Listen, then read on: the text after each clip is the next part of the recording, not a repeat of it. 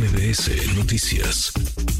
Le agradezco estos minutos al secretario de Obras y Servicios de la Ciudad de México, Jesús Antonio Esteban Medina. Gracias, secretario. ¿Cómo estás? Gusto en saludarte. Buenas tardes. Muchas gracias, Manuel. Bien a, tus órdenes. Gracias por platicar con, con, nosotros. El pasado fin de semana se reabrieron algunas estaciones. Decía esta mañana el jefe de gobierno, Martí Batres, que antes de que termine este año estará operando en su totalidad la línea 12 del metro. Así es. Hoy por la mañana informamos los avances. Eh, estamos hablando del tramo metálico, que son 6.7 kilómetros de un total de 13.6 que son el tramo elevado. Hay una parte de concreto y otra parte de acero. De esto, eh, el día eh, sábado se abrieron cinco estaciones más hasta Periférico Oriente, desde Atlalinco, que es la salida del túnel, hasta el Periférico Oriente, que con esto se da servicio a cerca de 80 mil usuarios más de lo que se venía atendiendo en la parte del túnel. Y eh, hoy explicábamos la complejidad, el por qué nos ha llevado tanto tiempo este proceso de, reforzamiento.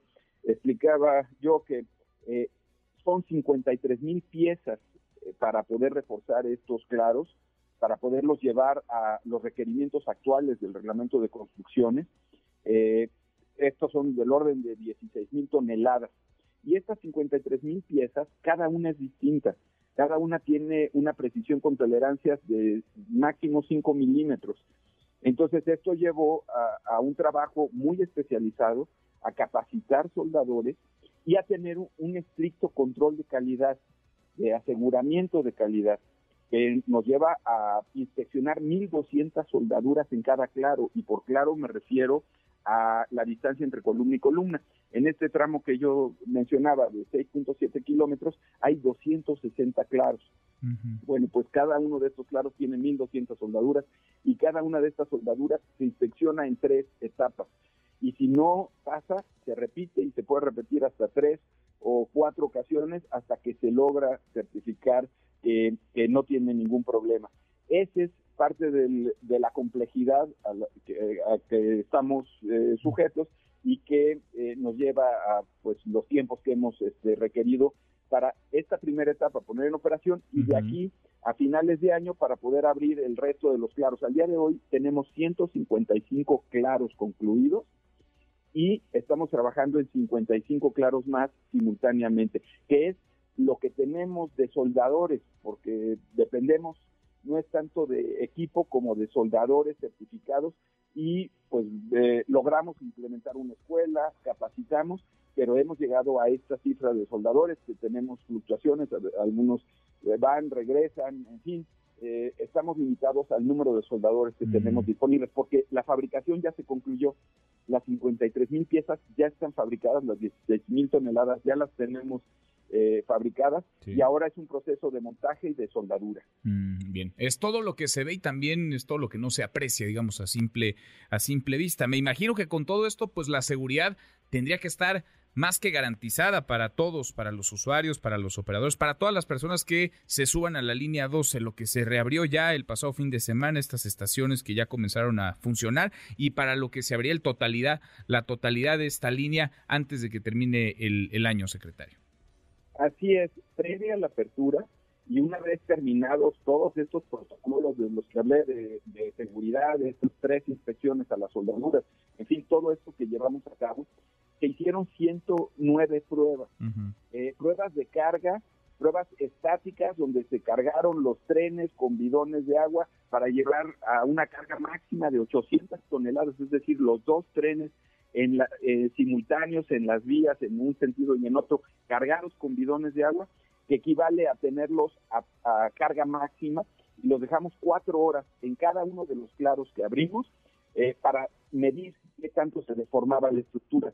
Después de eso hicimos más de dos semanas ciclos de pruebas operativas con los, con los trenes en vacío a velocidades de operación que equivalen a más de 500 toneladas de, carga que, se estuvieron probando.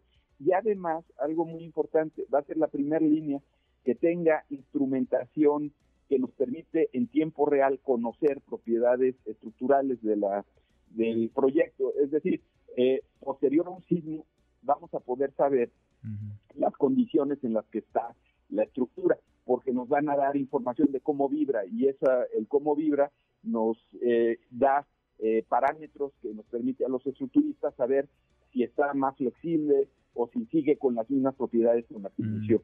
Entonces, esta es la primera línea que tiene esta instrumentación. Se, se instalaron 19 equipos y pues estará monitoreando en, tiempo real. Es una buena noticia cómo ha batallado la Ciudad de México con esa línea, la línea 12. El trazo es el mismo, es decir, se volvió a construir, se reconstruyó sobre el trazo eh, original, sobre el trazo de esta línea desde que se abrió hasta que eh, colapsó una parte eh, del tramo elevado. ¿Es el mismo trazo, secretario? Es el mismo trazo, es, es digamos, sigue la misma línea que se tenía sin embargo, el, obviamente el tramo colapsado pues se tuvo que reconstruir ya con otra configuración. Antes tenía dos traves principales y una intermedia que llegaba al centro de una de estas dos traves y ahora tiene tres traves y además tiene una columna a la mitad de esas tres traves. Entonces, eh, estamos hablando de que le duplicamos o le triplicamos la resistencia. Y, eh, y cada uno de los claros ahora, en vez de tener una sola columna, ahora tiene prácticamente tres columnas porque tiene dos puntales adicionales. Eh, por eso hablaba yo de que este reforzamiento que fue diseñado por los mejores estructuristas que tiene el país, eh, lo prácticamente duplica la resistencia que se tenía originalmente. Eh, pero sí sigue el mismo trazo. En su momento se hicieron correcciones por parte del metro a, la configuración de la vía a, la, al peralte, digamos, de las curvas, a la resistencia de los rieles. Todo esto se corrigió en el túnel hace un año por parte del metro, que fue el, tramo que ya se abrió ahora en enero, y que tiene que ver con ya la parte electromecánica. Desde el punto de vista estructural, seguimos sobre el mismo trazo, pero cada uno de los clavos ahora tiene del orden de 60, 90 toneladas adicionales de refuerzo estructural. Mm, pues es lo más importante, que no solamente eh, reabra el totalidad de las estaciones, que reabren su totalidad la línea 12, sino que sea segura para los usuarios, segura para quienes se suban a ella y que les hace una enorme diferencia además en términos de tiempo, de ahorro de tiempo en ese, en ese recorrido, en su recorrido cotidiano que se ha visto alterado estos últimos, estos últimos años. Secretario, gracias, muchas gracias por platicar con nosotros.